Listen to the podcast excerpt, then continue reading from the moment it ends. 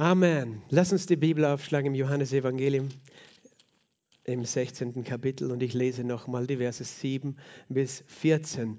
Doch ich sage euch die Wahrheit, es ist euch nützlich, dass ich weggehe, denn wenn ich nicht weggehe, wird der Beistand nicht zu euch kommen. Wenn ich aber hingehe, werde ich ihn zu euch senden.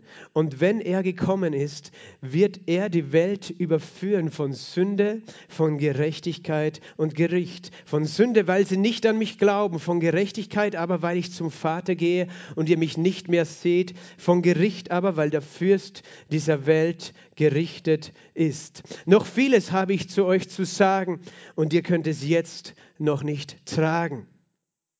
Wenn aber jener, der Geist der Wahrheit gekommen ist, wird er euch in die ganze Wahrheit leiten, denn er wird nicht aus sich selbst reden, sondern was er hören wird, wird er reden und das Kommende wird er euch verkündigen. Er wird mich verherrlichen und von dem meinen wird er nehmen und es euch verkündigen.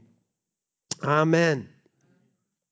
Der Heilige Geist, wenn er kommt, wird er uns in die ganze Wahrheit leiten. Amen. Ich hatte diese Woche ein Gespräch mit jemandem aus einer anderen Religion. Er hat mich gefragt, ob das wahr ist, dass es in der Bibel steht, äh, dass äh, Jesus gesagt hat, jemand anders würde kommen nach ihm, der, der uns die ganze Wahrheit sagen würde. Und er war der Meinung, dass es sein Prophet war, der, der dann der war, den Jesus gemeint hat. Aber hier steht etwas anderes. Hier steht, es ist der Heilige Geist, oder? Es ist interessant auch, dass, ähm, dass dieselben ein großes Problem haben eigentlich mit dem ganzen Johannesevangelium, aber diesen Vers zitieren sie. Aber wie auch immer, Jesus redet von dem Heiligen Geist, der uns in die ganze Wahrheit hineinleitet. Der wunderbare Heilige Geist. Oh, ich liebe den Heiligen Geist. Weil Jesus ist in den Himmel gegangen und er hat gesagt, es ist gut, dass ich weggehe und ich sende euch einen Beistand, den Heiligen Geist, dass er bei euch ist in der Ewigkeit, in Ewigkeit bei uns bleibt und er leitet uns in alle Wahrheit. Und wenn er gekommen ist, wird er die Welt überführen von Sünde, Gerechtigkeit und Gericht. Und er hat es selbst erklärt von Sünde, dass sie nicht an mich glauben. Darüber haben wir schon geredet.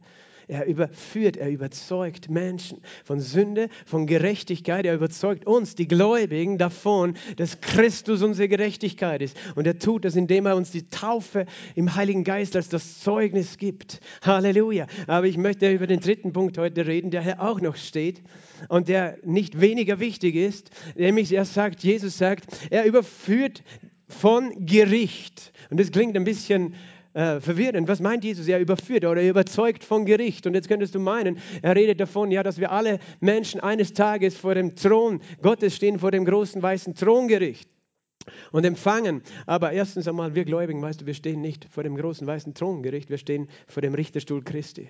Jesus hat gesagt, wer an mich glaubt, kommt nicht ins Gericht, sondern ist aus dem Tod ins Leben hinübergegangen. Wir stehen vor dem Richterstuhl Christi, wo wir Lohn empfangen, haben, äh, empfangen werden für was wir durch seine Gnade hier auf der Erde tun. Aber wir stehen nicht vor diesem Gericht, wo wir Angst haben müssen vor irgendeiner Verurteilung. Aber das meint Jesus hier nicht, sondern was sagt er? Er sagt von Gericht aber in Vers 11, weil der Fürst dieser Welt gerichtet ist. Amen. Von Gericht wird er uns überzeugen, der Heilige Geist wird die Gläubigen überzeugen davon, dass der Fürst dieser Welt gerichtet ist.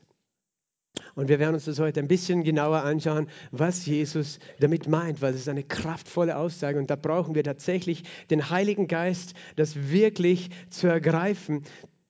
Ich möchte auch noch einen Vers lesen aus dem Johannesevangelium, aus dem dritten Kapitel, Vers 14. Johannes 3, Vers 14 und, wie, und 15. Und wie Mose in der Wüste die Schlange erhöhte, so muss der Sohn des Menschen erhöht werden, damit jeder, der in ihn glaubt, ewiges Leben habe. Wie Mose in der Wüste die Schlange erhöhte, so muss der Sohn des Menschen erhöht werden, damit jeder, der an ihn glaubt, ewiges Leben hat. Und diese Geschichte lese ich jetzt noch im vierten Buch Mose, im 20. Kapitel, äh, 21. Kapitel. Vierte Buch Mose, 21. Kapitel ab Vers 4. Und sie brachen auf von dem Berg Hor, von dem Weg zum Schilf, um, auf dem Weg zum Schilfmeer, um das Land Edom zu umgehen. Und die Seele des Volkes wurde ungeduldig auf dem Weg. Und das Volk redete gegen Gott und gegen Mose. Wozu habt ihr uns aus Ägypten herausgeführt? Damit wir in dieser Wüste sterben, denn es ist kein Brot und keine Wasser da und unsere Seele ekelt es vor dieser elenden Nahrung.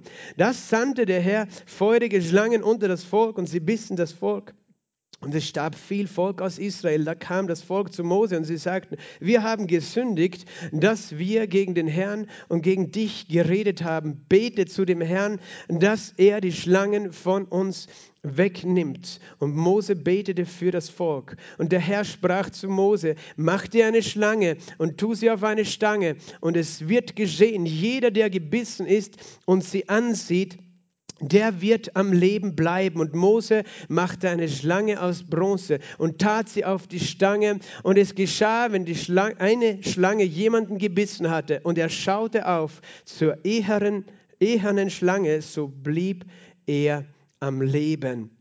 Amen. Vater, ich danke dir für dein Wort. Dein Wort ist heilig. Dein Wort ist mächtig und dein Wort hat die Kraft, Ketten zu zersprengen. Dein Wort hat die Kraft, Sieg zu verkündigen heute und Sieg freizusetzen in jedem einzelnen Leben, in jeder Situation. Heiliger Geist, ich bete, dass deine Salbung, dein Wort in unser Herzen trägt. Herr, dass deine Salbung Festungen zerschmettert heute, Lügen zerstört in Jesu Namen und Wahrheit aufrichtet. Danke für deine Hilfe und für Offenbarung Offenbarungserkenntnis durch die Kraft des Heiligen Geistes. In Jesu Namen. Amen.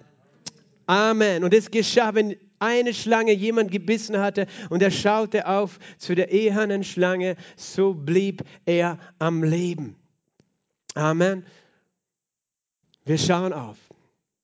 Jesus hat gesagt, so wie Mose die Schlange in der Wüste erhöht hat, so wird der Sohn des Menschen erhöht werden, damit jeder, der an ihn glaubt, nicht verloren geht. Und er möchte das heute. Und du siehst auch, dass Glaube zusammenhängt mit dem Schauen, weil Jesus sagt, Mose hat die Schlange erhöht. Er hat eine Schlange gemacht aus Bronze, sie auf einen Pfahl genagelt sozusagen und aufgerichtet. Und er wusste gar nicht, was er eigentlich macht. Aber es war ein prophetisches Bild für das, was kommen würde, was Jesus tun würde. Und jeder, der einen Schlangenbiss hatte und nur dorthin schaute, das heißt, er hat einfach seine Augen dorthin gelenkt, weg von den Schlangen hin auf das Holz. Er wurde geheilt von diesem Gift, von diesen Symptomen, von all der Zerstörung in seinem Körper. Das war eine Geschichte, als das Volk Israel äh, schon lange in der Wüste unterwegs war und äh, immer wieder eben äh, haben sie sich dadurch ausgezeichnet, ähm, gegen Gott zu rebellieren und gegen Mose und zu jammern und zu murren. Sie hatten völlig vergessen, was es geheißen hatte, dass sie Sklaven waren in Ägypten. Weißt du, sie sind brutal, brutal behandelt worden in Ägypten. Es ist, äh, in der Bibel steht äh, ein bisschen was darüber, aber die Überlieferung der Juden zum Beispiel von, Tazit, äh, von Josephus und auch vom Buch Jascha, die schreiben einfach, äh, was für Gräueltaten die Ägypter an den Sklaven verübt haben, an den Ägyptern damals. Und sie hatten das alles vergessen. Gott hat sie befreit, aber auf einmal sagten sie, wir wollen wieder zurück, weil dort haben wir gutes Essen gehabt. Weil sie waren lange in der Wüste gewesen. Das war ja auch deswegen, weil sie nicht bereit waren, ins gelobte Land zu gehen. Jemand hat mal gesagt, weißt du, alle schaffen es bis in die Wüste, aber über den Jordan schaffen es nur die, die Gott glauben, weißt du, die durch das Wasser des Jordan ziehen in das gelobte Land. Und sie waren noch in der Wüste und waren viele Jahre in der Wüste. Und dort konnten sie ja nicht Getreide anbauen. Und Gott gab ihnen Nahrung vom Himmel. Das sogenannte Mann oder Manna, Manhu. Siehe, dieses Brot vom Himmel, äh, das Engelsbrot auch genannt wird. Gott hat jeden Tag in der Früh war auf einmal wie Tau auf der Erde, waren Brot wie Koriandersamen, wie wird äh, beschrieben, dass, dass sie aufsammelten, das süßlich war. Und davon lebten sie. Und das war Himmelsspeise. Ich denke, für uns wäre das etwas Übernatürliches, oder? Wenn du jeden Tag versorgt bist, direkt aus dem Himmel. Aber für sie war es nach einer Zeit was langweilig. Und so ist es mit uns, weißt du? Wir gewöhnen uns an Dinge, die eigentlich nicht, ähm, ja, nichts, äh, un, nicht irgendwie selbstverständlich sind. Gott versorgt sie. 40 Jahre lang haben, hat er sie mit diesem himmlischen Brot äh, versorgt. Und da war eben dieser Moment, wo sie ungeduldig war. Ihre Seele wollte zurück. Weißt du, wir wollen, unsere Seele sucht Geborgenheit in diesen irdischen Genüssen oder Dingen, an die wir halt gewohnt sind. Und sie rebellierten Gott, gegen Gott und eigentlich gegen dieses Brot aus dem Himmel. Und Jesus hat selber dann später gesagt, im Johannesevangelium Kapitel 6, er hat gesagt, so wie äh, Mose das Brot vom Himmel gegeben hat, hat Gott euch das lebendige Brot aus dem Himmel gegeben. Und er hat gesagt, ich bin das lebendige Brot aus dem Himmel, das aus dem Himmel herabkommt. Und er sagt, auch dieses Brot war eigentlich ein Typus für Jesus Christus, der auf die Welt gekommen ist. Und sozusagen, sie haben jeden Tag von diesem Brot, das symbolisch den Leib Christi auch dargestellt hat, sie haben es abgelehnt. Sie haben gesagt, es ist uns zu langweilig. Weißt du, es könnte uns auch so gehen, wenn wir immer von Jesus reden, dass wir denken, es ist zu langweilig, immer von Jesus zu reden. Lass, Pastor, gib mir eine andere Speise. Ich möchte irgendein Geheimnis wissen, irgendein kosmisches, mystisches oder irgendwas, eine neue Offenbarung. Ich habe keine neue Offenbarung. Ich kann dir nur geben, Christus und ihn als gekreuzigt. Und ich danke dem Pedro für das Wort. Weißt du, das ist die Kraft, die Kraft des Kreuzes. Und äh, das ist das Evangelium. Das Kreuz ist die Kraft Gottes. Und wir haben keine andere Botschaft als Christen. Das ist unsere einfache Botschaft. Und manchmal wird sie uns zu langweilig, weil wir nicht mehr sie wertschätzen. Und genauso weißt du, wie wir gläubig geworden sind durch diese Kraft des Kreuzes, leben wir unser Leben auf der Erde durch das, die Kraft des Kreuzes. Manche denken, okay, ich bin durch die Kraft des Evangeliums errettet, aber jetzt brauche ich irgendeine andere Lehre, irgendetwas anderes, damit ich ans Ziel komme und weiterkomme. Nein, du brauchst nichts anderes. Du brauchst das Manna aus dem Himmel, Jesus Christus, weißt du. Das ist eben, und wir wollen nicht dagegen rebellieren, wir wollen nicht murren, wir nicht sagen, es ist uns zu langweilig. Äh, deswegen, wir denken immer daran im Mahl des Herrn, im Abendmahl. Auf jeden Fall, ihre Seele, sie haben, sie haben rebelliert, sie haben eigentlich eben die Versorgung Gottes abgewiesen. Und, und du, du liest halt so, Gott sandte feurige Schlangen, so haben sie es aufgeschrieben, aber äh, im Hebräischen ist es eine grammatische Form, die auch bedeutet, Gott erlaubte, dass Schlangen kommen, weißt du? Im Sinn von, ähm, Gott ist gar nicht der Verursacher hinter dem Bösen, das da geschehen ist, sondern es ist so, wenn wir unser Herz gegen Gott wenden, dann öffnen wir für einen anderen die Tür, für einen Feind, der einfach kommt, um zu zerstören. Und das waren diese Schlangen, die wen repräsentieren? Den Teufel selbst und die Sünde, von der die Menschen gebissen worden sind. Und, sie, und Menschen starben äh, und es war eigentlich ihre eigene Rebellion gegen Gott die Ursache gewesen. Sie haben dann eh zu Gott geschrien in dieser Geschichte. Wir haben gesündigt gegen den Herrn und gegen dich. Ist gut, wenn wir, das, wenn wir da drauf kommen auf das.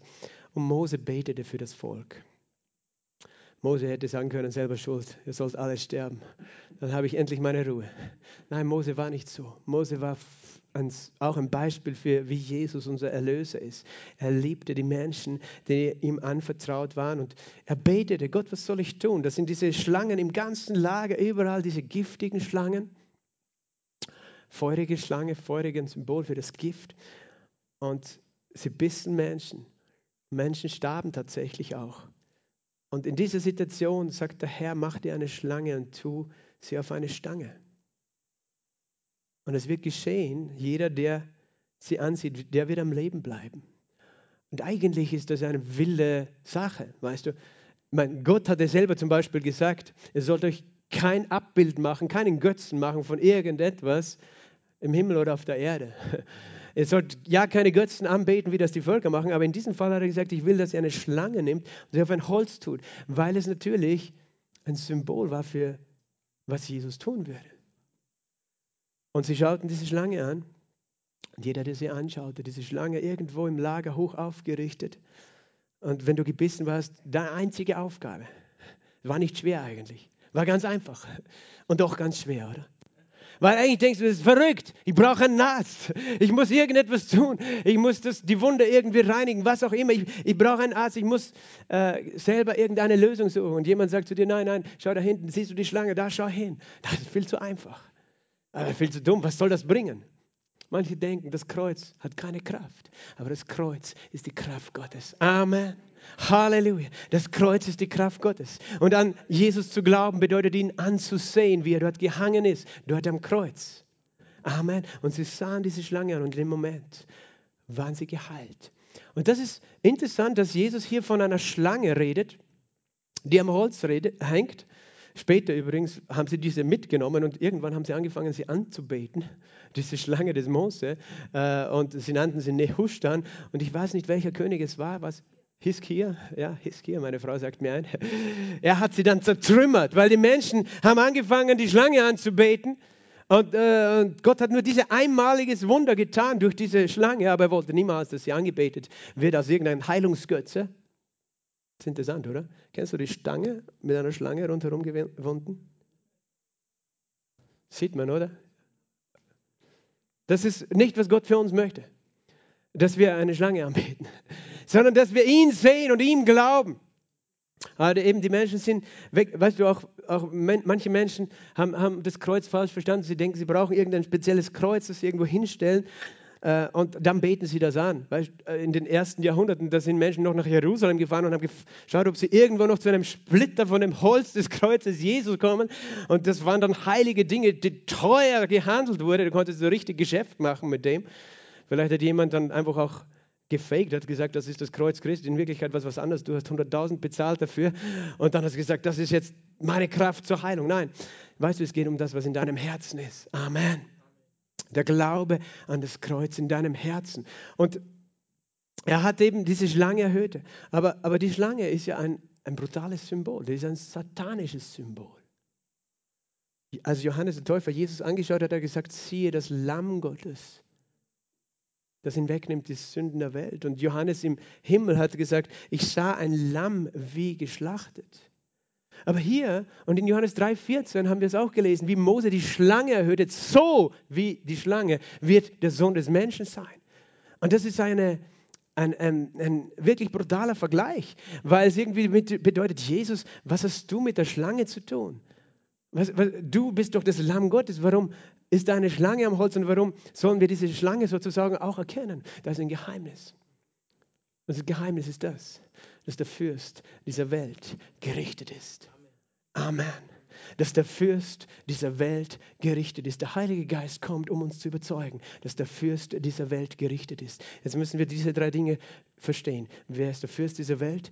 Warum und wie ist er gerichtet? Und wie überzeugt der Heilige Geist uns davon?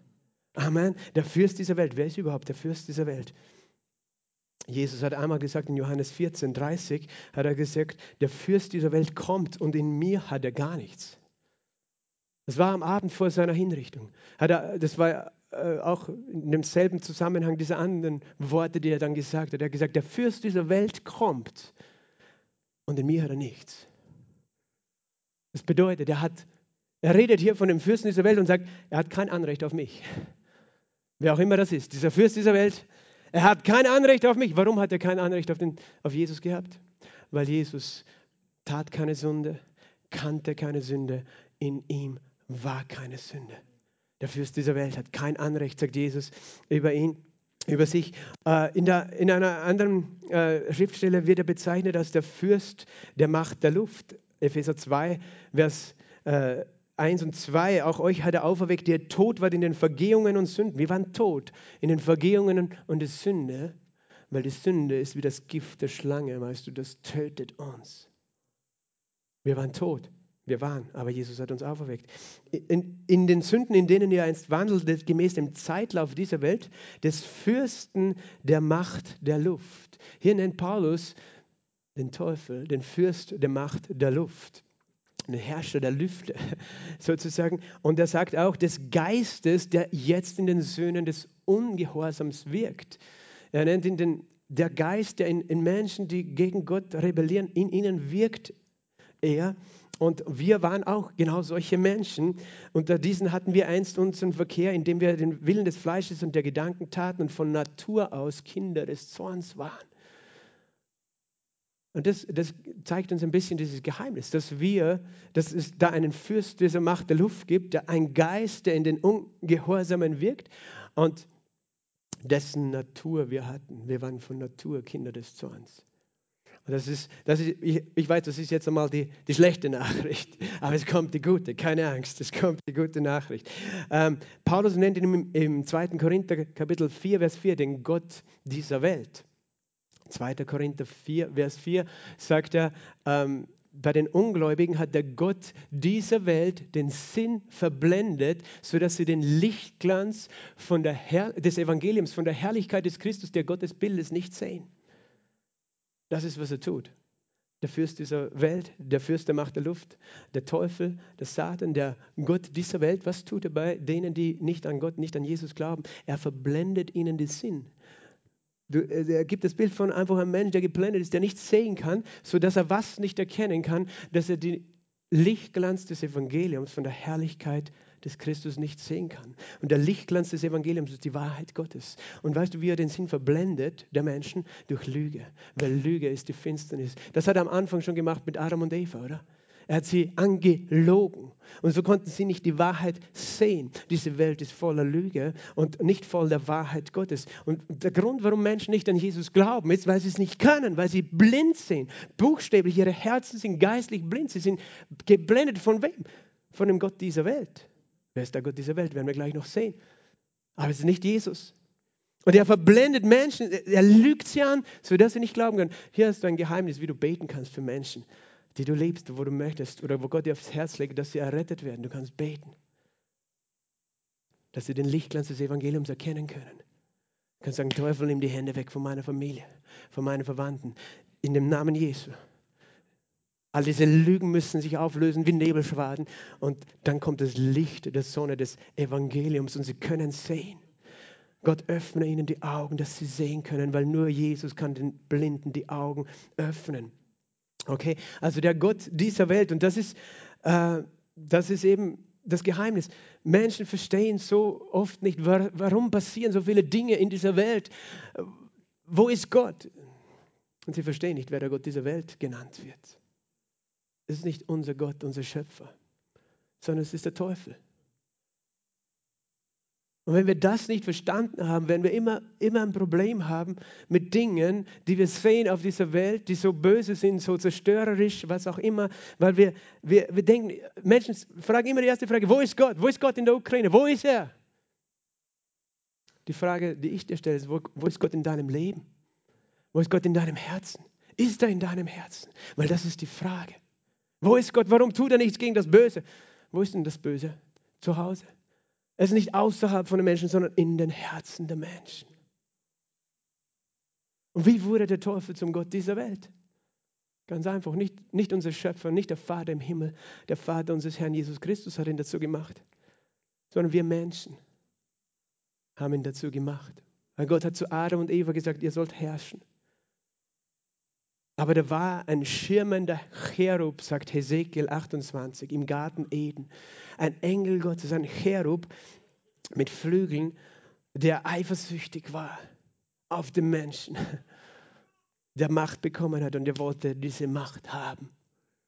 Und er hat sich abgewandt von seinem Schöpfer. Auch Engel sind Geschöpfe Gottes. Es war ein ganz mächtiger Engel, einer der Engel, die in dem Thronraum Gottes sind. Später waren es nur mehr vier. Aber es deutet darauf hin, dass es ursprünglich fünf waren. Cheruben. In der Gegenwart Gottes Engel, die um den Thron fliegen und rufen, heilig, heilig, heilig. Und er, er war eifersüchtig und hat den Menschen, Adam und Eva, angelogen, hat gesagt, wenn ihr davon esst, werdet ihr sterben. Er hat sie durch Lüge in die Dunkelheit geführt. Auf einmal konnten sie nicht mehr sehen und verstehen und hören, was Gott eigentlich gesagt hat. Ihr sollt nicht von dieser Frucht essen. Und in dem Moment, wo Adam und Eva getan hat, was die Schlange, weißt du, der Teufel ist in der Gestalt einer Schlange zu ihnen gekommen, gesagt hat, in dem Moment haben sie sich ihm untergeordnet, oder? Weil sie haben auf ihn gehört. Und we wem du dich unterordnest, der ist dein Chef. Und er hat sich gefreut, er hat ihnen die Krone geklaut, er hat ihnen das Zepter geklaut und wusste, jetzt bin ich der Gott dieser Welt. Weil sie hören auf mich und nicht mehr auf ihren Vater im Himmel. Und sie waren, von da an ist die Welt unterdrückt worden von dem, den die Bibel den Teufel, den Satan, die alte Schlange nennt.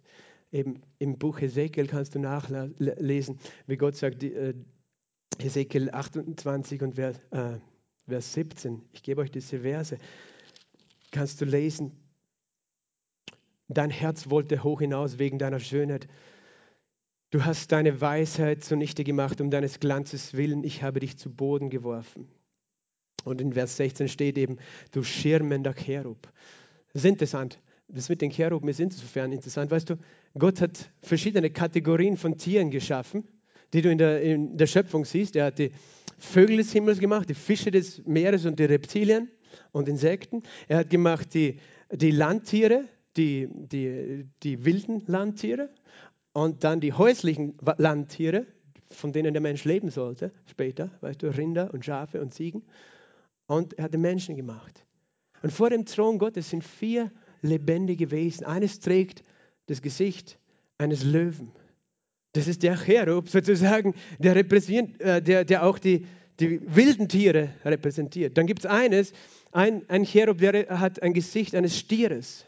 Das, der, der Stier ist ein Haustier für die Menschen, weißt du. Er repräsentiert die, die Haustiere des, dieser Welt. Dann gibt es einen, der hat das Gesicht eines Adlers, das ist der, der ist der Schutzengel oder wie auch immer man das versteht, der repräsentiert die Vögel des Himmels. Und da gibt es einen mit dem Gesicht eines Menschen, einen von den vier Cheruben, weißt du? Und der äh, hat eben, der repräsentiert uns sozusagen, uns Menschen. Das sind natürlich auch vier, vier Gesichter Jesu. Aber du findest niemanden, der die Fische des Meeres und die Reptilien repräsentiert. Weil das war der Teufel, der Satan, die alte Schlange, weißt du? Darum kam er in der Gestalt einer Schlange. Und darum wird er auch genannt Wassermann. Manche wollen das Wassermann-Zeitalter wieder haben auf der Erde, weil sie wissen gar nicht, wer der Wassermann ist. Verstehst du? Das sind, das sind so viele tiefe Geheimnisse. Ich werde nicht viel weiter hineingehen mit euch heute, sonst verwirre ich euch. Auf jeden Fall, du musst einfach verstehen, Gott hat diesen Engel wunderschön eigentlich geschaffen, aber er hat rebelliert gegen Gott. Und in Jesaja 14 kannst du lesen, was er getan hat. Jesaja Kapitel 14 und Vers, äh, welcher Vers ist es? 12. Wie bist du vom Himmel gefallen, du Glanzstern, Sohn der Morgenröte? Da hast du das Wort Glanzstern, das im Hebräischen bedeutet Träger des Lichtes. Wenn man es lateinisch übersetzt, bedeutet es Luzifer, Träger des Lichtes. Da war ein Glanzstern, ein Engel Gottes. Er ist auf den Boden gefallen. Warum? Weil er gesagt hat, zum Himmel hoch will ich hinaufsteigen, hoch über den Sternen meinen Thron aufrichten. Er hat gegen Gott rebelliert, wollte einen Thron höher als Gott haben. Und deswegen wurde er geworfen auf die Erde. Jesus hat gesagt in Lukas 10, Vers 18, glaube ich, ich sah den Satan wie einen Blitz vom Himmel fallen. Wie ein Blitz sah ich ihn vom Himmel, auf die Erde, vom Himmel fallen. Und seit damals ist er der Gott dieser Welt geworden. Verstehst du? Und wenn du das verstehst, dann wirst du verstehen, was auf dieser Welt los ist. Diese Welt ist beherrscht von einer bösen Macht. Und nicht nur, dass er sozusagen auf legale Weise, nämlich er hat Adam und Eva angelogen, das heißt, sie haben sich ihm unterordnet, zu, dem, zu der Macht gekommen ist über diese Welt und über den Menschen, sondern der Mensch selbst hat sein Gift aufgenommen. Darum hat Paulus gesagt, der Geist, der in den Söhnen des Ungehorsams wirkt. Menschen sagen oft, warum kommt Gott nicht und, und zerstört das Böse? Weißt du, was sie nicht verstanden haben? Wo das Böse ist? Es ist nämlich in den Herzen der Menschen. Wie ein Gift das bei manchen unterdrückt ist, irgendwie sie können es besser kontrollieren, bei anderen äh, zum Vorschein kommt. Das ist wie ein Virus, weißt du. Und wenn Gott sagt, ich muss das Böse zerstören, weißt du, was es bedeutet für ihn, dass alle Menschen, in denen etwas Böses ist, mit zerstört sind. Und darum wartet er und wartet er und wartet er, weil er möchte, dass Menschen von der Dunkelheit ins Licht kommen, dass Menschen gerettet werden aus der Macht der Finsternis, bevor das Gericht kommt. Und das ist nicht, weil er nicht eingreifen will, weißt du, wenn, wenn du sagst, Gott, mach was und, und hör, dass das Böse in der Ukraine aufhört, dass das Böse auf der Welt aufhört. Das wäre, weißt du, Gott will nicht, dass irgendjemand verloren geht. Darum predigen wir das Evangelium, damit Menschen umkehren und ein neues Herz empfangen, denn die Sünde des Menschen war in ihm. Wir waren von Natur Sünder und es ist ein Teil der satanischen Natur tatsächlich in uns hineingekommen. Jesus hat das einmal ganz klar zu den Pharisäern gesagt in Johannes 8, Vers 44, ihr seid aus dem Vater, dem Teufel. Und die Begierden eures Vaters wollt ihr tun. Und er war ein Lügner und ein Menschenmörder von Anfang an. Weißt du, Jesus hat, hat sich kein Blatt vor den Mund genommen. Manchmal weiß ich, es ist, es ist politisch nicht korrekt, in Kirchen manchmal über Sünde, den Teufel und die Hölle zu reden. Weil, Pastor, die Leute kriegen Angst. Ich möchte nicht predigen, damit ihr Angst kriegt. Ich möchte, dass ihr versteht. Weißt du, Jesus hat auch nicht darüber gepredigt, dass wir Angst kriegen, aber dass wir verstehen, was passiert auf dieser Welt und wie wird ein Mensch gerettet und was, was ist eigentlich mein Teil in dem Ganzen. Verstehst du? Es geht hier nicht um Angst, aber wir können diese Dinge auch nicht verschweigen. Jesus hat sehr klar über diese Dinge geredet, über Sünde, den Teufel und die Hölle. Er hat das beim Namen genannt. Und wir dürfen das auch beim Namen nennen, auch wenn manche denken, das sind alles nur Märchen. Das sind leider keine Märchen. Aber, weißt du, Offenbarung Kapitel 12, Offenbarung Kapitel 12, Vers 9. Und es wurde geworfen, der große Drache, der, die alte Schlange, siehst du, wie er verschiedene Namen hat, der große Drache, die alte Schlange, der Teufel und Satan genannt wird, der den ganzen Erdkreis verführt. Hier siehst du eben ganz klar, der Teufel, die Schlange, der Satan ist alles eins und das Gleiche, der den ganzen Erdkreis verführt. Mit was? Mit der Lüge über Gott. Der Teufel hat heute keinen guten Tag, weil ich ihn bloßstelle. Habe ich mir heute gedacht. Er hat sich nicht gefreut auf diesen Tag. Er hat Angst vor uns. Oh, er versteckt sich schon. Danke, Jesus. Er wurde geworfen auf die Erde und seine Engel mit ihm. Die Bibel redet von einem Drittel der Engel, die in diese Rebellion gefolgt sind. Und ich hörte eine laute Stimme im Himmel sagen, nun ist das Heil und die Kraft und das Reich unseres Gottes und die Macht seines Christus gekommen. Denn hinabgeworfen ist der Verkläger unserer Brüder, der sie Tag und Nacht vor unserem Gott verklagte. Hier wird gefeiert, ein Sieg, dass der Satan auf die Erde gefallen ist. Manche äh, verstehen nicht, diese, diese, dieses Bild, das Johannes hier gibt, ist sehr, ähm, ist sehr äh, schwierig zu erkennen, weil es redet einerseits von dem Fall Satans und seiner Engel, aber hier redet er plötzlich auch, hinabgeworfen ist der Verkläger der Brüder und über die äh, Gründe, äh, Brüder. Und er redet über diese Siegeshymne, das Heil unserem Gott. Weißt du, das, das heißt, es kann nicht von diesem Fall die Rede sein, der ganz am Anfang war, wo, wo der Teufel gefallen ist, sondern hier redet es davon, dass er der Verkläger der Brüder schon war. Weißt du? Und als er ganz am Anfang gefallen ist, da gab es noch keine Brüder, die er verklagen konnte. Und es redet tatsächlich davon, weißt du, er ist aus dem dritten Himmel, aus der Gegenwart Gottes, ist er in den zweiten Himmel gefallen. Das ist der Himmel mit den Sternen. Vom zweiten Himmel wird er eines Tages ganz auf die Erde fallen. Davon redet es in Vers 12. Darum seid fröhlich, ihr Himmel und die Erde, die in ihnen wohnt, wehe der Erde und der, dem Meer, denn der Teufel ist durch hinabgekommen, hat große Wut, da er weiß, dass er nur noch kurze Zeit hat. Also ist auch ein Geheimnis da drinnen. Aber was hier steht in Vers 11, das habe ich ausgelassen. Sie haben ihn überwunden. Sie haben ihn überwunden. Wer ist sie? Die Brüder und die Schwestern, die Gläubigen, sie haben was? Ihn überwunden. Durch was? Durch das Blut des Lammes. Wegen des Blutes des Lammes und wegen des Wortes ihres Zeugnisses. Und sie haben ihr Leben nicht geliebt bis zum Tod. Da gibt es eine Verheißung des Überwindens. Weißt du, eine große, mächtige Macht, eine große, mächtige Macht, aber da kommt Gott mit seinem Wort und sagt, wir die Gläubigen, der, der uns immer verklagt, das ist nämlich seine erste Waffe, wie er uns angreifen will, weißt du, er kommt nicht irgendwie mit, manche denken, er kommt mit Schwertern und Gewehren und Bomben, nein, er kommt mit Lügen. Er kommt in deinen Kopf und sagt, du bist nicht gut genug für Gott. Du schaffst es nicht in den Himmel. Er, er, verklagt dich. Er geht zu Gott und sagt, der ist nicht gut. Das hat er bei Hiob getan. Du solltest ihn nicht segnen. Und dann verklagt er dich. Und du denkst, weißt du, ich bin so schwach, ich kann nichts. Was kann ich schon?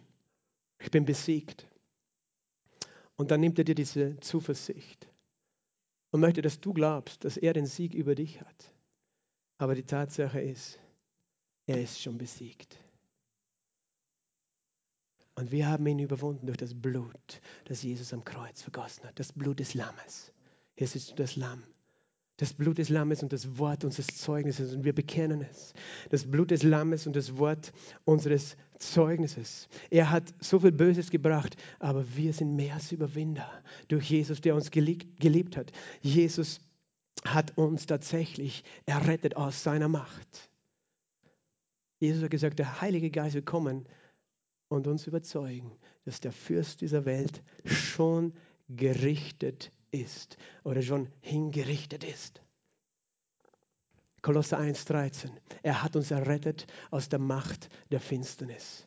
Er hat uns rausgeholt. In welcher Zeitform steht das? Vergangenheit, Gegenwart oder Zukunft? Vergangenheit. Das heißt, es ist schon geschehen, oder? Er hat uns schon errettet aus der Macht der Dunkelheit, der Finsternis und er hat uns schon hineingeholt in sein Reich. Halleluja! Das hat Jesus gemacht. Jesus ist auferstanden aus dem Tod und hat gesagt, mir ist alle Macht gegeben in dem Himmel und auf Erden. Jesus ist hinabgestiegen in das Reich des Todes, als er am Kreuz gestorben ist. Und dann heißt es in Kolosser Kapitel 2, Vers 14 und 15, äh, heißt es, er hat die Übertretungen, äh, er hat den Schuldschein gelöscht, der gegen uns war und äh, ihn an das Kreuz genagelt. Er hat die Gewalten und die Mächte völlig entwaffnet und öffentlich zur Schau gestellt. Das hat Jesus getan. Und in Christus hat, der, hat Gott der Vater Triumph über die Macht der Finsternis und über die Mächte und Gewalten gehalten. Er hat den Schuldschein vernichtet. Jesus ist sozusagen in die Hölle gegangen, hat ihm das Zepter aus der Hand genommen, das er uns weggenommen hatte und er ist auferstanden, er hat die Schlüssel des Todes genommen und des Hades, dieses Gefängnisses, aus dem normal niemand rauskommen konnte. Er ist auferstanden und hat gesagt, ich habe die Schlüssel des Todes und des Hades. Ich war tot und ich bin lebendig und siehe, ich lebe von Ewigkeit zu Ewigkeit. Halleluja. Und er hat das Zepter, weißt du, Jesus war schon immer Gott im Himmel. Aber auf der Erde hat der Feind, der Gott dieser Welt, dem Menschen die Herrschaft weggenommen und diese Welt zerstört. Weil er kommt, nur sagt Jesus, der Dieb kommt zum Zerstören, zu stehlen und zu morden, aber ich bin gekommen, dass sie Leben haben. Und er ist gekommen und die, die Art und Weise, wie er das Zepter zurückbekommen hat, war nicht, indem Jesus sozusagen mit einer Armee und Panzern angerückt wäre gegen den Teufel, sondern indem er ans Kreuz gegangen ist, um sich besiegen zu lassen. Aber er hat durch seinen Tod, sagt Hebräer 2, 14 und 15, den zunichte gemacht, der die Macht des Todes hat. Das ist der Teufel. Halleluja. Er hat ihn zunichte gemacht. Sag einmal, er hat ihn zunichte gemacht. Halleluja. Er hat ihn zunichte gemacht durch seine eigene Waffe. Seine Waffe ist der Tod. Aber Jesus hat, Halleluja, den zunichte gemacht, der die Macht des Todes hat, weil der Teufel nicht klug genug war, um den Plan Gottes zu verstehen. Halleluja. Jesus hat ihn zunichte gemacht. Jesus, weißt du, es heißt, er wurde zur Sünde gemacht, als am Kreuz hing. Ich habe schon gesagt, wie, wie kann Gott die Menschen, die Welt von dem Bösen befreien? Indem er das Böse vernichtet. Wo ist das Böse? In uns. Und dieses Böse, das in uns war, in ihm war keine Sünde. Aber Jesus hat unsere Natur im Glauben angezogen. Er machte sich, er ließ es zu, zur Sünde gemacht zu werden. Er identifizierte sich mit der Natur Satans, die eigentlich völlig fern von ihm ist, verstehst du? Er identifizierte sich mit unserer gefallenen, sündigen Natur. Verstehst du? Und er hing nicht als Jesus am Kreuz, sondern er hing als Gottfried am Kreuz. Und als Pedro und als Frieda und als Sabine. Er hing als du und ich dort am Kreuz, als die, in denen die Natur Satans war. Verstehst du? Er hing als das am Kreuz. Und was ist geschehen? Am Kreuz, er wurde getötet, er wurde hingerichtet. Weißt du, was Jesus gemacht hat? Er hat die Sünde und die satanische Natur hingerichtet am Kreuz. Das heißt, der Teufel hat sich eigentlich selbst hingerichtet, als er Jesus getötet hat. Verstehst du es? Das hat Jesus gesagt. Er hat die, den Tod zunichte gemacht und Leben und Unvergänglichkeit ans Licht gebracht. Und der Teufel hat es nicht verstanden, was da passiert ist. Aber Jesus hat es gewusst. Ich, ich werde sterben, weißt du? Und darum hat er sich verglichen mit der Schlange, so wie Mose die Schlange in der Wüste erhöhte. Weil er davon redet, dass die Natur Satans gerichtet würde. Und das ist wie der Plan Gottes ist, die Welt von dem Bösen zu befreien indem er dich und mich, unsere Herzen befreit aus der Macht des Bösen. Weil jeder, der an Jesus glaubt, er hat gesagt, jeder, der diese Schlange ansieht, nämlich Jesus, der zur Sünde gemacht wurde für mich, der gekreuzigt wurde für mich und der glaubt, wird nicht verloren gehen, sondern bekommt ewiges Leben. Da geschieht ein Geheimnis. Weißt du, diese zerstörerische Kraft der Sünde, die in uns war. Weil wir glauben, identifizieren wir uns auch mit dem Kreuz. Und wir erklären, ich bin hingerichtet worden und die Sünde in mir ist hingerichtet worden. Die satanische Natur ist hingerichtet worden. Das ist der einzige Weg, wie diese Welt frei wird in dieser Zeit von der Macht des Bösen, der durch das jedes einzelne Herz zu Jesus findet und erlöst wird, weil die Macht Satans da drinnen ist. Verstehst du? Und ich weiß, das ist schwer anzuerkennen, weil wir sagen, wir sind ja gute Menschen, wir haben ja nie was Böses gewollt. Weißt du? Wenn wir von Gott nichts wissen wollen, ist es schon böse genug. Wir können viel Gutes tun, aber wir interessieren uns nicht für, für Jesus, ist schon böse genug. Weil wir verstehen nicht, was das nur der Anfang einer Reise ist in die Rebellion. Aber Jesus, er ist so gütig, er ließ es zu, selbst hingerichtet zu werden, weil ich musste diesen Schmerz nicht leiden. Ich brauche nur hinschauen. Er muss es leiden. Aber ich glaube, dass es mir gegolten hat. Und deswegen ist der Fürst dieser Welt gerichtet. Und deswegen sagt Jesus in 2. Korinther 2, 14 und 15, sagt er, Gott sei Dank, oder Paulus sagt es, aber es ist von Gott, der uns alle Zeit umherführt im Triumphzug. Halleluja. In Christus Jesus. Wir leben im Siegeszug. Wir leben in Siegeszug. Und wir sind errettet aus dieser Macht. Aber der Punkt ist, es ist so schwer zu verstehen. Oder? Ist es nicht schwer zu verstehen, dass Jesus wirklich schon die Macht hat? Wo hat Jesus sich hingesetzt? 1. Petrus 3,22 sagt uns, er sitzt zur Rechten des Vaters, nachdem er eben in den Himmel gegangen ist und Engel, Mächte und Kräfte sind ihm unterworfen. Und wir denken, ja, Jesus, jetzt sitzt du auf dem Thron, du hast den Feind besiegt, aber warum sehen wir noch so viel? Weißt du, weil der Feind nur dort besiegt ist, wo Menschen das Leben Jesus geben. Und er sagt, ja, aber Jesus, warum tust du nichts? Jesus ist der rechtmäßige Erbe dieser Welt. Und er wird kommen und tatsächlich ein Ende machen mit allem Bösen. Aber das ist noch nicht die Zeit. Wir leben in der Zeit, wo er möchte, dass noch Menschenherzen errettet werden. Weißt du? Und er sitzt zur Rechten und da gibt es einen Psalm, Psalm 110, Vers 1, wo es heißt, Spruch des Herrn für meinen Herrn. Setze dich zu meiner Rechten, bis ich deine Feinde lege als Schemel zu deiner Füße. Wir leben in einer Zeit, wo einer nach dem anderen die Feinde unter die Füße Jesu kommen. Als Schemel werden sie für die Füße von Jesus. Verstehst du?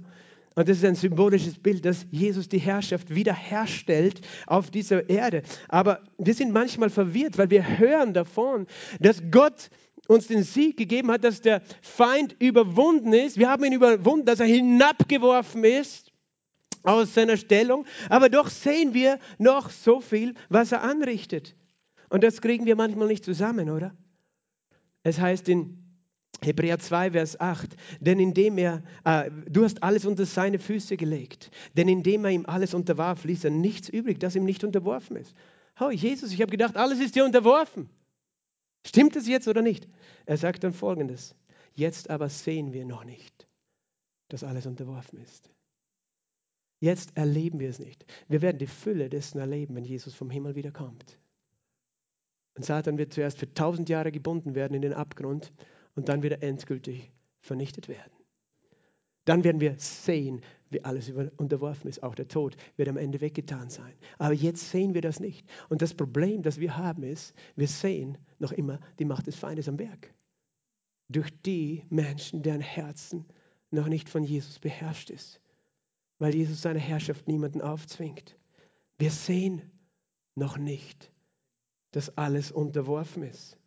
Er muss herrschen, bis alle seine Feinde unter seinen Füßen sind. Und Jesus wird wiederkommen. Johannes hat die Johannes-Offenbarung geschrieben, in der im Kapitel 12 geschrieben hat, hinabgeworfen ist der Verkläger der Brüder, das Heil unserem Gott. Wir haben ihn überwunden, sagt er. Und weißt du, wo Johannes war? Er war in der Verbannung. Er war auf einer Insel als Gefangener, als Arbeitssklave. Dort hat er das erlebt. Weißt du, was seine natürliche Erfahrung war? Genau das Gegenteil. Genau das Gegenteil.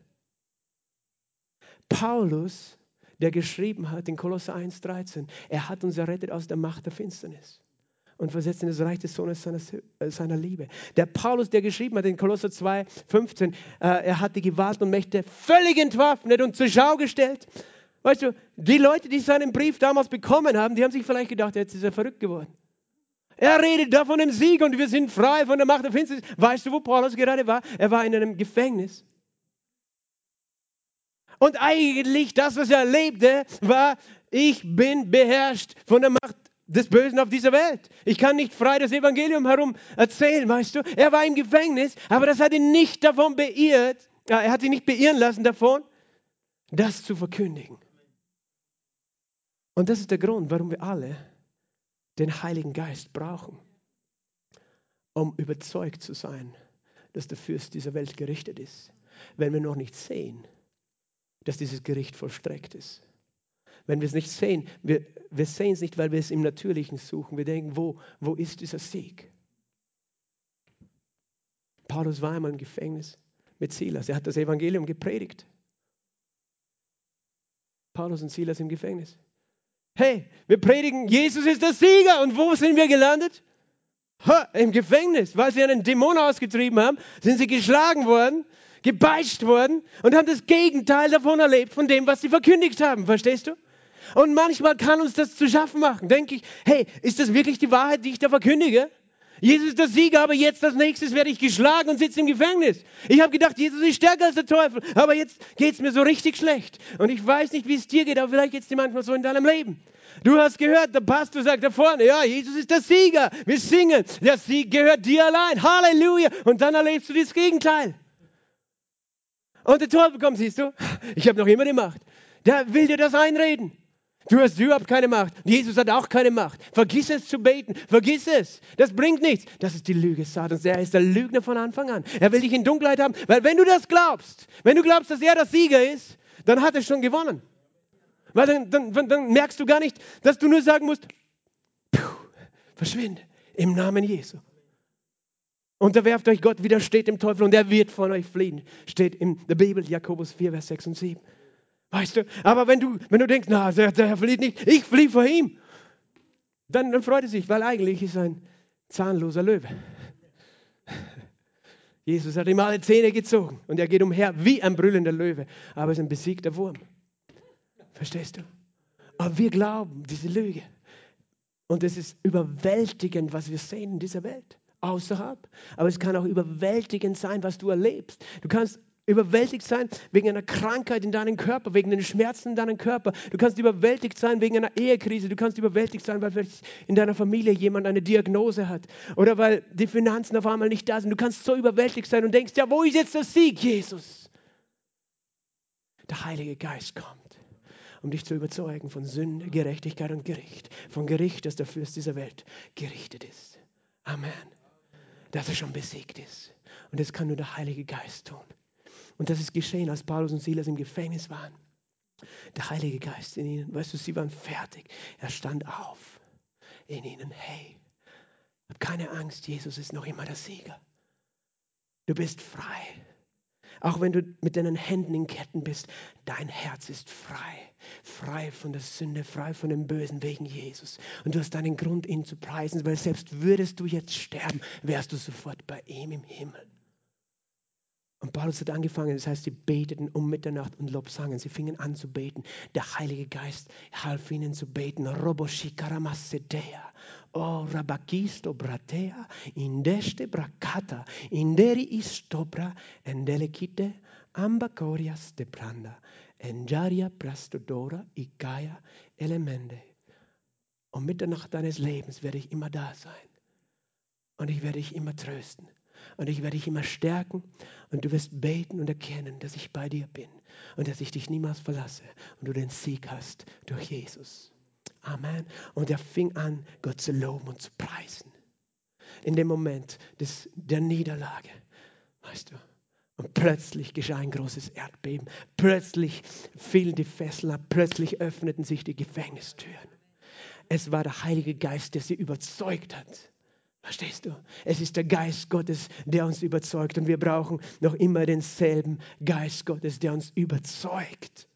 Und zwar in den schwierigen Momenten des Lebens überzeugt, dass der Fürst dieser Welt gerichtet ist. Und weißt du, das ist noch ein verborgener Hinweis auf die Heilung, die Jesus erkauft hat. Weil als die Israeliten von Schlangen gebissen waren, war es einfach ihr Körper, der krank war und zerstört war von diesem Gift. Verstehst du? Und Jesus äh, sagt, so wie die Schlange erhöht war, wie die Schlange erhöht war, weil der Teufel ist es, der die Krankheit in diese Welt gebracht hat. Das ist in seinem Rucksack gewesen. Er hat das mitgetragen. Der Teufel war es, der Menschen krank gemacht hat von Anfang an aufgrund des Sündenfalles, verstehst du? Aber wenn der Teufel gerichtet ist, dann kommt Heilung. Weißt du, sie blickten auf die Schlange dort auf dem Holz. Und jeder, der sie ansah, wurde geheilt.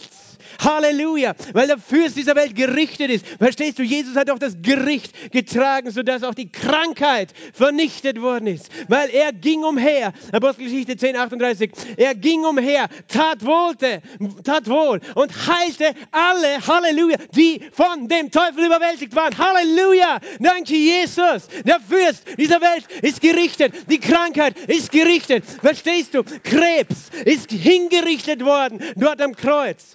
Tumore sind hingerichtet worden dort am Kreuz. Alles Böse, Depression, weißt du, das ist das Gift der Schlange, wenn du da bist und depressiv bist. Das ist nicht von Jesus. Es ist hingerichtet von Jesus. Jesus hat sich hinrichten lassen mit deiner Depression, mit deinen Schmerzen, mit deinen Ängsten, mit deinen Herzschmerzen, was auch immer Böses da war. Er hat sich hinrichten lassen. Der Fürst dieser Welt ist gerichtet. Und der Heilige Geist, weißt du, wenn es nicht vom Heiligen Geist ist, was ich heute gepredigt habe, dann ist es ja nichts wert. Aber er ist es, der dich jetzt überzeugt. Es bin nicht ich. Es ist der Heilige Geist, der sagt, ja, Amen. Amen. Weil das sind nicht meine Worte, das sind seine Worte. Halleluja. Amen, sagt er. Und was er zu dir sagt, Johannes 3, 14 und 15, so wie Mose, Halleluja. Woo, glory. Danke, Peter, du hilfst mir. So wie Mose in der Wüste die Schlange erhöht hat, muss der Sohn des Menschen erhöht werden, damit jeder, der in ihn glaubt, damit jeder, der an ihn glaubt, nicht verloren geht. Und was heißt es, an ihn zu glauben, auf ihn zu schauen? Weil sie haben geschaut. Was das bedeutet ist, was immer deine Situation ist, du machst die Augen zu und du schaust. Du glaubst und du schaust und siehst Jesus, den Gekreuzigten. Und das, du siehst die Macht Satans hingerichtet.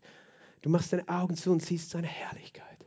Als Paulus die Worte weitergegeben hat, im 1. Korinther 11 über das Mahl des Herrn, sagt er im 1. Korinther 11, 23 folgende, ich habe von dem Herrn empfangen, was ich euch auch überliefert habe, dass der Herr Jesus an dem Abend, wo er hingerichtet wurde, Brot nahm es, brach und dankte und sprach, nehmt und esst, das ist mein Leib. Ebenso nahm er nach dem Mahl den Kelch, dankte und sprach, nehmt und trinkt davon. Und das ist mein Blut. Und dann sagt er, denn so oft ihr dieses Brot esst und diesen Kelch trinkt, so im nächsten Vers, Vers 26, so oft ihr dieses Brot esst und diesen Kelch trinkt, so oft, steht nicht so selten, oder? Steht so oft. Wir sollen es oft tun. Was tun wir da? Wir verkündigen was. Ich habe immer gedacht, das sollte eigentlich stehen, wir verkündigen die Auferstehung des Herrn. Ich habe mich immer gewundert, Paulus, warum hast du geschrieben, wir sollen den Tod des Herrn verkündigen? Ich habe gedacht, wir sollen die Auferstehung des Herrn verkündigen. Aber er hat dieses Geheimnis hier eingefügt. Wir verkündigen den Tod des Herrn, bis er kommt. Weil solange er nicht gekommen ist, sehen wir noch nicht, dass alles ihm unterworfen ist. Wenn er gekommen ist, dann wird jedes Knie sich beugen. Aber weil er noch nicht gekommen ist und wir sehen noch immer so viel dem Feind am Werk, verkündigen wir den Tod. Weil sein Tod war nicht nur mein Tod, sondern der Tod des Teufels. Halleluja! Halleluja! Sein Tod, weil Jesus hat nicht nur sein, seine eigenen Sünden bezogen, er hat den Teufel hingerichtet, als er gestorben ist. Halleluja! Danke, Jesus. Und wir verkündigen es. Wir verkündigen seinen Sieg, den Sieg über den Teufel, weil Jesus gestorben ist. Darum verkündigen wir den Tod Jesu, bis er kommt. Verstehst du es? Und darum verkündigen wir Heilung im Abendmahl. Weil der Teufel macht Menschen krank. Aber wenn er besiegt ist, hat er keine Macht mehr, Menschen krank zu machen. Halleluja. Danke, Jesus. Halleluja. Danke, Jesus. Lass uns aufstehen und ihn preisen. Halleluja. Danke, Jesus. Danke, Vater. Oh, wir preisen dich, Jesus. Halleluja, wir lieben dich, Jesus. Wir beten dich an, Jesus. Oh, komm, bete ihn an mit deinen eigenen Worten. Sag ihm einfach Danke. Danke, Jesus. Halleluja. Oh, du bist wunderbar, Jesus. Halleluja. Danke, Heiliger Geist, dass du da bist, um zu überführen von Sünde, Gerechtigkeit und Gericht. Danke, Heiliger Geist. Du bist so wunderbar. Du bist so mächtig. Jesus, du hast den Sieg errungen, indem du alles gegeben hast. Alles gegeben hast. Alles gegeben hast für uns. Halleluja. Oh Jesus. Halleluja. Danke, Vater. Ich möchte diese Gelegenheit dir geben. Weißt du, und das ist eine Dringlichkeit in meinem Herzen. Weil was ich vorher gesagt habe, weißt du, dass Jesus jetzt in dieser Zeit nur dort regieren kann, wo Menschen ihm die Erlaubnis geben zu regieren, indem sie ihn als Herrn annehmen. Weil nur wenn ich sage, Jesus sei du mein Herr, kann er mich rausretten aus der Macht der Finsternis. Er wird niemanden zwingen auf dieser Welt. Aber wenn du möchtest, dass das Böse weniger wird, dann fängt es mit dir an, indem du dein Herz in seine Herrschaft gibst. Indem du sagst, Jesus, ich brauche Erlösung. Denn auch mich hat die Schlange gebissen. Denn das, das Wort sagt, und wir wissen es, es gibt keinen Mensch, der gerecht ist, kein Mensch, der nicht gesündigt hat. Kein Mensch, der nicht von diesen Schlangen gebissen worden ist. Aber da ist eine Erlösung. Und du musst nichts tun. Du kannst nicht irgendwie eine Religion annehmen, um irgendwie da frei zu werden, sondern nur Jesus Christus kann dich frei machen. Niemand anders ging ans Kreuz für dich an deiner Stelle. Und er tat es, weil er dich liebt. Und er tat es, weil er wollte, dass du sein Kind wirst. Befreit wirst von der Natur Satans. Und wenn du das in deinem Herzen erkennst, denn es ist der Heilige Geist. Ich möchte nicht mit meinen menschlichen Gefühlen dich irgendwie überreden, aber mein Gebet ist, dass der Heilige Geist dich jetzt überzeugt und überführt, dass du Jesus brauchst. Denn ohne Jesus ist jeder Mensch verloren. Und das ist die Wahrheit. Aber durch Jesus, jeder, der an ihn glaubt, geht nicht verloren. Jesus selbst hat diese Worte gesagt. Und Glaube ist auf ihn schauen, ihn annehmen, einen Schritt des Glaubens machen, ihn als den Herrn des Lebens zu bekennen, zu ihm umzukehren. Und er macht das Weitere durch die Kraft seines Heiligen Geistes. Lass uns alle die Augen schließen und ich möchte diese Frage stellen, möchtest du heute errettet werden? Möchtest du Errettung und ewiges Leben empfangen? Ich bitte dich, lass dich versöhnen mit Jesus. Der, der die Sünde nicht gekannt hat, wurde an deiner Stelle zur Sünde gemacht, damit du Gottes Gerechtigkeit würdest. Völlig gerecht durch Jesus. Und jeder, der glaubt, wird errettet werden. Und jeder, der den Namen des Herrn Jesus anruft, wird gerettet. Wenn wir mit dem Mund Jesus als Herrn bekennen, mit dem Herzen glauben, dass Gott ihn auferweckt hat, werden wir gerettet. So einfach ist es. Du sagst, so einfach, kann es so einfach sein? Es war einfach, nur auf die Stange zu schauen, oder? Und es ist einfach, nur auf Jesus zu schauen, auf sein Kreuz, zu sagen, ich empfange es, ich glaube es. Lass uns das machen. Wenn du das möchtest, dann heb deine Hand zu Jesus, wenn du sagst, ich möchte Jesus empfangen. Auch im Livestream online. Der, der Herr ist hier, weißt du, und er erfüllt dich und er hat dich schon befreit. Und er will nicht, dass du noch mehr weiter in Dunkelheit lebst, sondern in seinem Reich des Lichts. Dann sprich diese Worte, sag, danke Jesus. Sag es laut, danke Jesus dass du für mich auf diese Welt gekommen bist, um mich aus der Macht der Finsternis zu erlösen. Danke, dass du für mich gestorben bist und dass du auferstanden bist am dritten Tag. Du hast dein Blut vergossen. Und du sagst, jeder, der glaubt, wird gerettet. Ich glaube an dich, Jesus. Sei mein Herr und sei mein Erlöser. Vergib mir alle Sünden und wasch mich rein mit deinem Blut. Mach mich ganz neu. Ich empfange dich, Jesus. Ich empfange deine Rettung. Amen.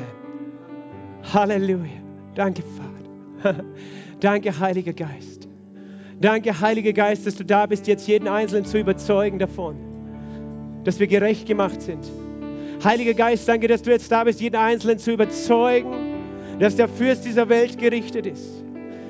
Und genau diese Menschen besonders zu überzeugen, die gerade das Gefühl haben, sie leben in der Niederlage, sie sind besiegt von der Macht der Finsternis, die, die in Krankheit, in Schmerz sind, die in Angst, in Depression sind, die einfach in schwierigen Umständen sind, in Streit, wo du glaubst heute, dass, dass das nicht stimmen kann. Ich bete, Heiliger Geist, komm jetzt, komm jetzt, wasch die Augen rein, dass sie sehen können, die Herrlichkeit deines Sieges. Und dass sie anfangen, dich zu preisen und zu loben für den Sieg, der mächtiger ist als das, was wir mit unseren Augen sehen, Jesus. Wir danken dir.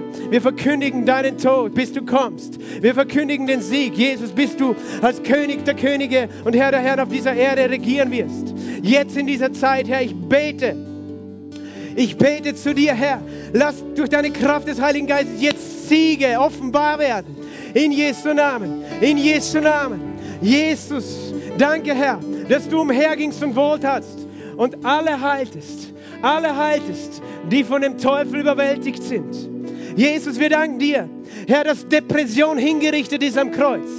Ich erkläre, dass Tumore hingerichtet sind, Krebsgeschwüre hingerichtet sind durch das Kreuz Jesu und dass die Macht des Teufels gebrochen ist. Und wo auch immer du jetzt bist, wenn du Krankheit hast in deinem Körper und Schmerzen, es steht geschrieben, Jesus heilte alle, die von dem Teufel überwältigt waren. Und er tut es auch jetzt, wo du stehst. Leg deine Hand auf deinen Körper oder vielleicht ist jemand neben dir, der, dem du die Hand auflegst, weil er sagt, er braucht Heilung. Bitte für ihn wenn er das möchte. Du kannst es auch jemandem sagen neben dir. Aber ich bete und auch im Livestream für alle, die zuschauen.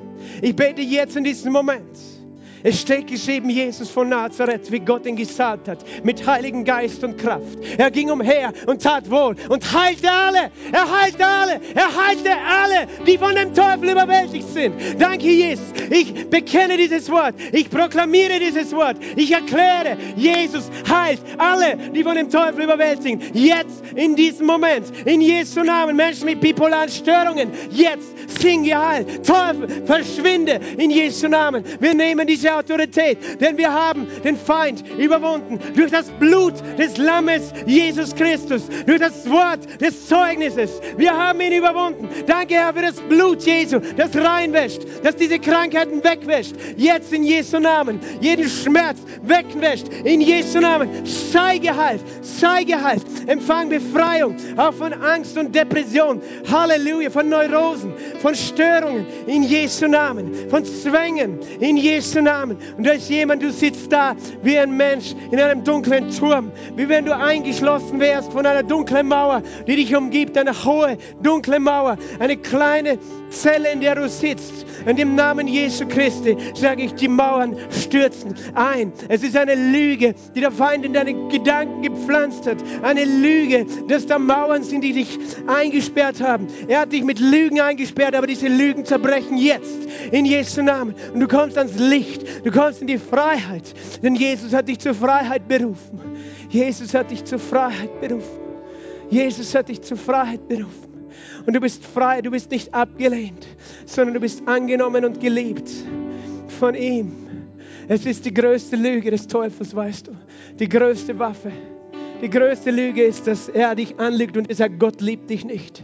Du bist nicht gut genug. Das ist die größte Liebe. Lüge, dass du glaubst, niemand liebt dich oder Gott liebt dich nicht oder Jesus liebt dich nicht. Aber er sagt, das ist eine Lüge. Ich liebe dich so sehr. Ich liebe dich so sehr, dass ich alles gegeben habe für dich. Oh, komm, Heiliger Geist, überzeuge du, überzeuge du deine Kinder, beten an in diesem Moment. Robokoria Sande, Rabakatalalabasunde, Rabakaria Sonde Lamasande, Rabababakataya Labashande.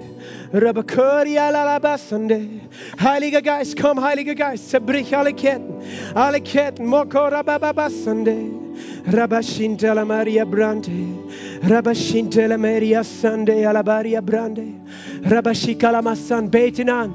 Der Heilige Geist, der gibt dir jetzt Sicherheit und er will, dass du heute siegessicher nach Haus gehst. Sage mal, ich bin siegessicher. Ich bin siegessicher durch Jesus. Oh, Rabashakara Makaria. Rabakaria Brendekeria Barabababashande. Heiliger Geist, fall herab auf jeden Einzelnen. Oh, Rabababashanda. Da kommt eine Welle seiner Kraft, eine Welle seiner Herrlichkeit, eine Welle seiner Macht. Oh, Rabababashande. Oh, Rabababashande. Oh, Rabababashande. Oh, Rabababashande. Halleluja. Wenn du empfindest, die Kraft Gottes ist auf dir und der Heilige Geist, er arbeitet an dir und du möchtest, dass wir es segnen, was Gott jetzt tut, dann komm nach vorne. Das ganze Gebetsteam wird da sein. Wir machen hier eine Linie. Jeder, wir legen jeden, der das möchte, hier die Hand auf. Wir beten keine langen Gebete.